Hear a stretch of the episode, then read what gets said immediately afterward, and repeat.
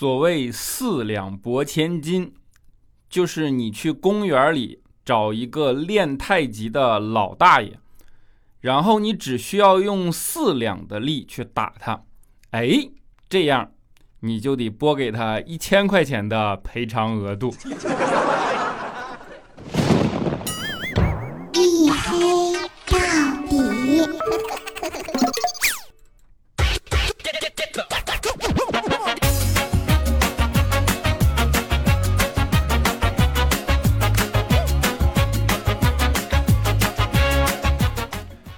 欢迎收听，这里是大型不奇幻、不悬疑、不科普、不励志、不时尚也不青春，唯独认真搞笑的娱乐脱口秀节目《一黑到底》，拯救周一不快乐。我是你们的隐身狗六个小黑，按错了。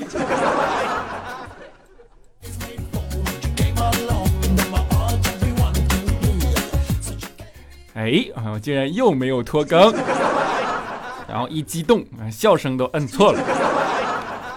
啊，的确啊，最近好像 忽然勤劳了起来了。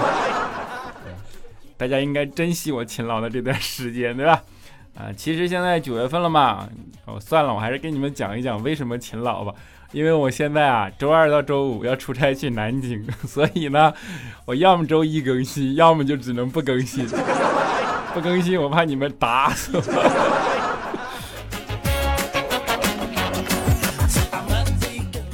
现在已经九月中旬了，然后看大多数的呃高校都已经开始正常的报道了，那就意味着啊，今年不管受什么影响，你们也都变成了大学生了，对吧？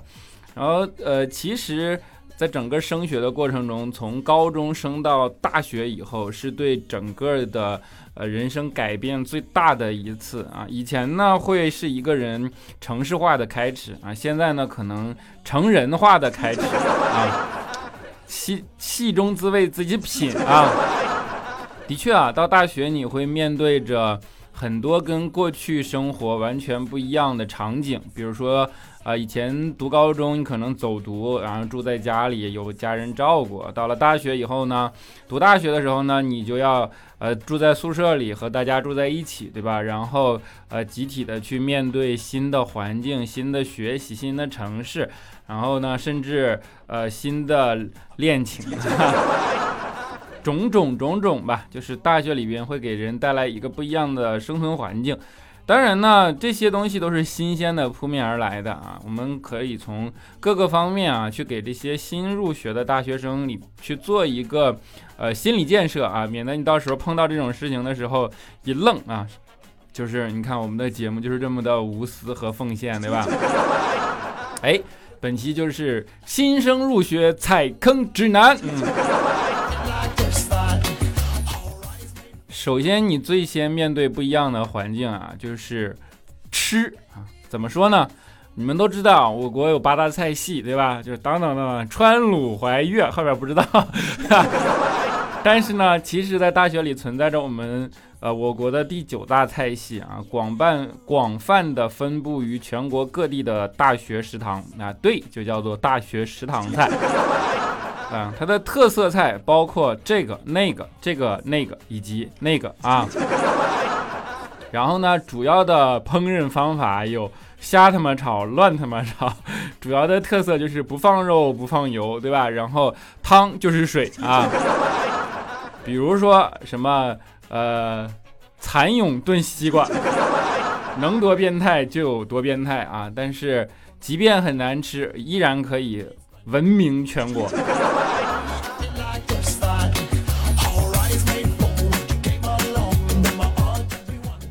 这是首先是吃啊，然后呢是学习。学习的时候，你会面临着跟高中非常不一样的生存环境啊，就是你会发现一切都没有那么真实了。这句话怎么理解呢？比如说大学的大概率的情况就是，老师假装讲课，我们假装听课；老师假装留作业，我们假装写作业；老师假装收作业，我们假装交作业，对吧？最后你会发现啊，你去假装考试。老师啊，他妈玩真的了。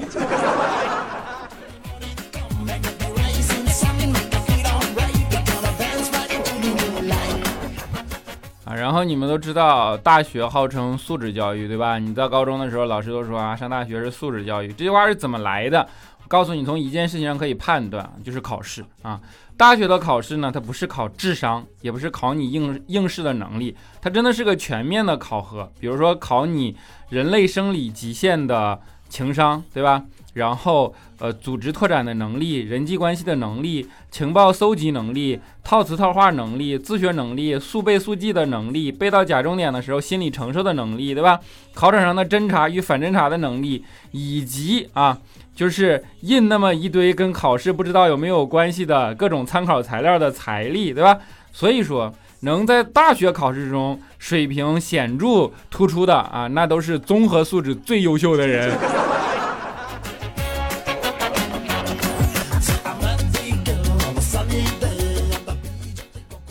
是，当然我这么一说啊，很多人自己就能代入了啊。能代入的人最怕的是什么？最怕的是老师啊，监考老师。就是你考着考着试，监考老师咔突然站起来，然后教室里四处走动，这时候你会特别紧张。一开始我们也是这样的，后来啊，直到混熟了，大四我们才明白，哦，这并不是，并不是他发现学生作弊了，而是仅仅因为啊他的腿坐麻了。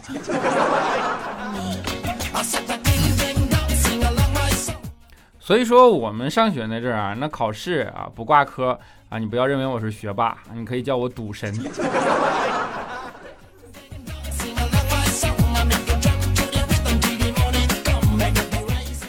反 正说这么多是调侃啊，很多人现在说那个呃，像大学生都不注重自己的学习了，然后空有一腔呃，就是浪费的时间，干什么事情都纸上谈兵，对吧？一说到纸上谈兵，大家都会觉得这不是一个什么好的词儿啊。但是呢，其实这句话这件事情是有漏洞的。你仔细想想，如果你一个人穿越回到战国啊，你到了长平，你见到赵军的主帅啊，然后你就会激动的跟他说：“你是不是就是那个赵括？”赵括说：“啊，你是谁？”你跟他说：“我知道你，你就是那个纸上谈兵的人。”这个时候赵括会跟你说什么？赵括说：“嗯，没错，我是赵括，我也会谈兵不假，但是。”什么是纸？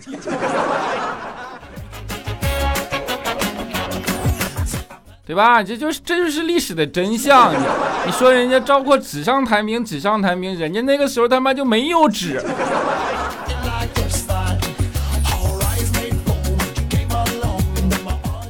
啊，这是学习上的变化。除了学习上的变化不太什么呢？就是，呃，你除了受受到学习上的冲击以外啊，还有一个就是。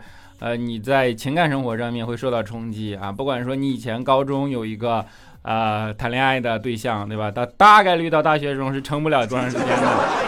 还有一种就是你在高中没有，你到大学要先物色，对吧？然后你会大概率看到别的男男女女进进出出，然后自己就一身落寞。哎啊，我跟你讲。看到偶像剧啊，男孩把女孩按在墙上接吻的画面的时候，我当时的代入感都是特别的强的，真的，仿佛我就是那堵墙。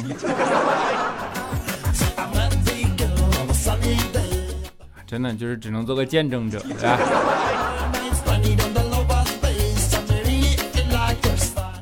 所以好多人问我说：“你和你对象做过最疯狂的事情是什么？”我当时我就跟他说：“我跟你说，自打我出生起，二十多年了，我就没见过面儿。你说这够疯狂吗？”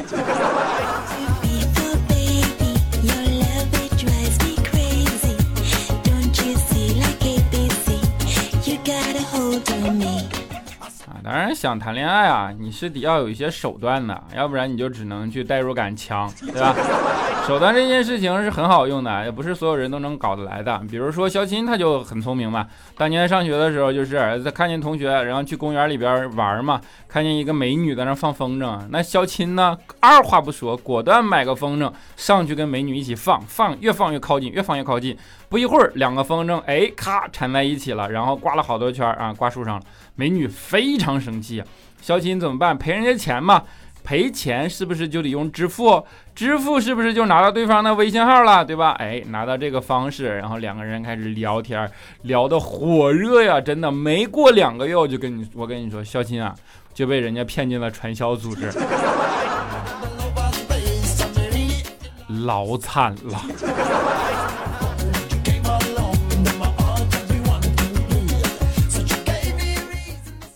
再比如就是上大学，你会看到别人。成双成对，甜甜蜜蜜嘛。然后大家想的最经常的画面就是女生，然后跟男生依偎在一起，对吧？没事往男朋友怀里钻一钻，两个人在一起干这干那，干什么都觉得快乐。想想这种画面就觉得美好，对吧？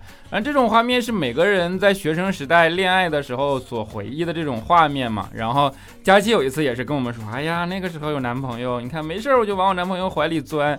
然后你们觉得这样，哎呀，是不是特别温馨啊？我们说，嗯，好像也太想不出来嘛。佳琪说，你们不觉得是小鸟依人吗？我们说，嗯，放在你身上看起来更像是鸵鸟依人啊。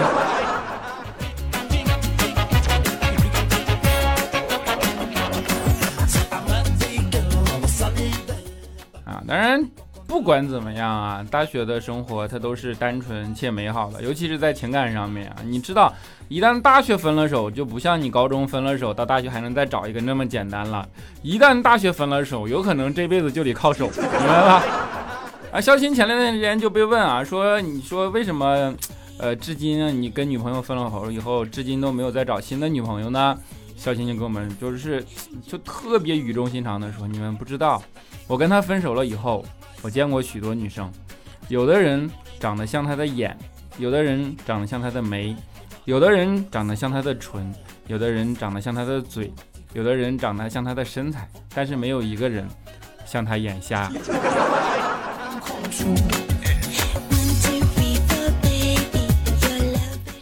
知道为什么没有人再那么眼瞎了吗？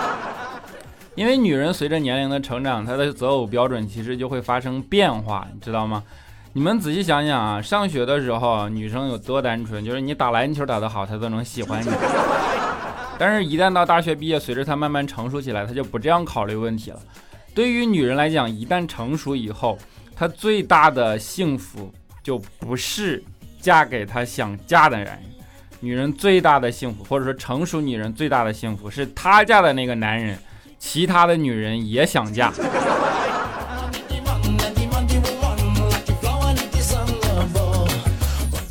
啊！当然，当然啊，你在不断的情感生活的过程中，你会累积很多的经验啊。这个时候呢，你会获得比往常人对于爱情更深刻的理解。就比如说。呃，这样这样的时间久了以后，你能总结出很多的规律，甚至你通过掌纹就能看出来一个女生的性格啊。如果她的掌纹经常出现在一个男人的脸上，那就说明她的性格比较暴躁嘛。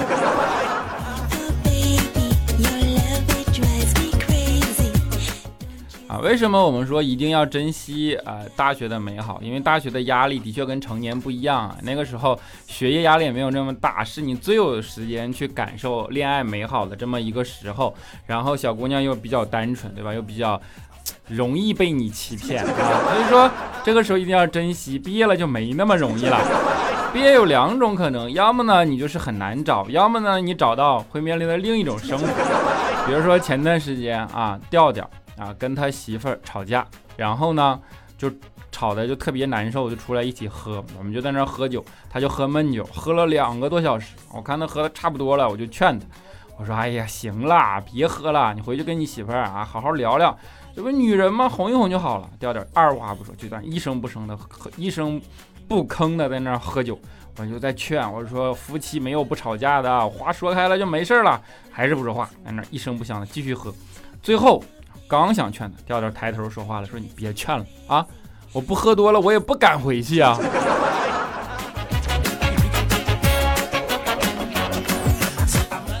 怎么理解啊？挚爱，明白吗？挚爱，挚爱放在一起读就是债。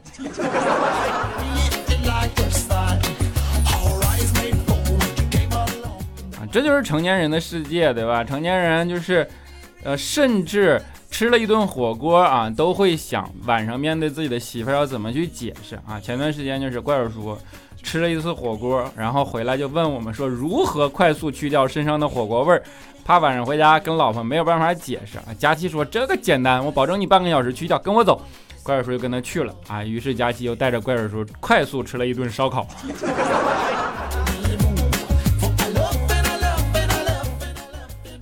这就是成年人的无奈，你知道吗？成年人的无奈是到什么样？就是你甚至会去羡慕地板，因为它有那么多的头发。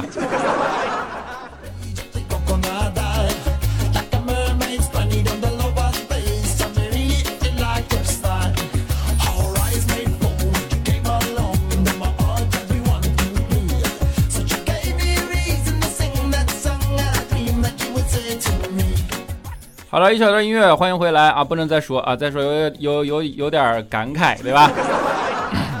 欢迎在节目的中间给大家口播我自己的微信号，欢迎大家来添加微信啊，六个小黑六六六，六个小黑的全拼加三个数字六啊，加好友啊，不是目的不是别的，就是一旦拖更了，或者说一旦像周一这样更新，我就可以及时发朋友圈嘚瑟呀。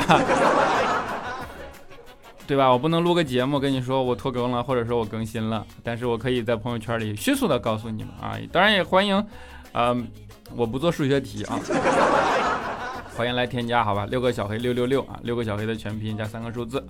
好，下面让我们来看一下听众留言。首先是我们的沙发君，叫做 O Z Y L I E 啊，他说厉害了啊，么么哒，没毛病。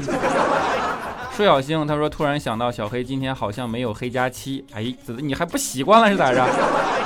啊，这叫高玩水平轻摇。他说以后要是我的朋友，谁没钱了，尽管和我和说一声，我就给你讲讲没钱的日子是怎么过的。吃土听小黑，没毛病。”薄荷嘉宾不及我心啊！G 一他说小黑哥好，我已经连续上班一个月了，这是天天到夜班九点的，已经快累瘫了。看见小黑更新了，立马来听，瞬间心情舒服了好多，脸上也有了笑容了。爱你，帅帅的小黑，我也是三十岁的女人，加油！我是你的秀丽，他说小黑还记得我吗？听了你好多年的糗事播报，以前读过给你的留言啊，当记得当初晚上听你的糗事播报才能睡觉，现在听你的声音还是那么熟悉。小黑你好，继续支持你哦，么么哒。啊，玄猫老爷他说黑哥留个意见，让各位听友留互动话题，然后取点赞量最高的话题作为下期的互动话题，不仅会有评论，还可以省想的话题，是不是血赚？有道理呀。用一次好吧，欢迎大家在本期节目下方积极的、踊跃的留出下一期你想们你们想要听到的互动话题，我们取点赞最高的那个人来作为我们下期节目的互动话题，好不好？么么哒。W H I S K E Y，他说听着听着就睡着了，咋可能有留言？第二天听完了就走了，咋可能有留言？哎，无言以对。陪你走过岁月的路人甲，他说：“哎，读不到了，读不到了，我就是好奇被哪个妹子追呢？拉过来介绍合作一期，悄悄说句黑哥最帅，黑哥威武，黑哥到哪儿都是大宝贝，么么哒。给我一段仁爱路，他说：黑哥，你这期结尾的歌选的特好特别呀！啊，我是你多年的老听众了，我知道你平时选歌偏民谣，而且相对曲调更看重歌词。”这期的歌选的三十岁的女人，你这不感因留言少想不开，要和未来欧巴结婚了吧？想多了。爱笑的眼泪 QS 他说小黑啊，你现在怎么听你一说拯救周一不快乐的这么别扭呢？还有就是为啥我用我儿子的号听居然不能点赞评论，我用要自己的号上来点赞评论一条龙，是不是你儿子是个小号？白或者他用你的号干什么非法勾当了？白白的小迷妹呢？她说这个标题可真是符合我的心情，吃瓜到我自己身上了。长租公寓暴雷就有我的份儿，我可真是遭了社会的毒打。没事没事都会好。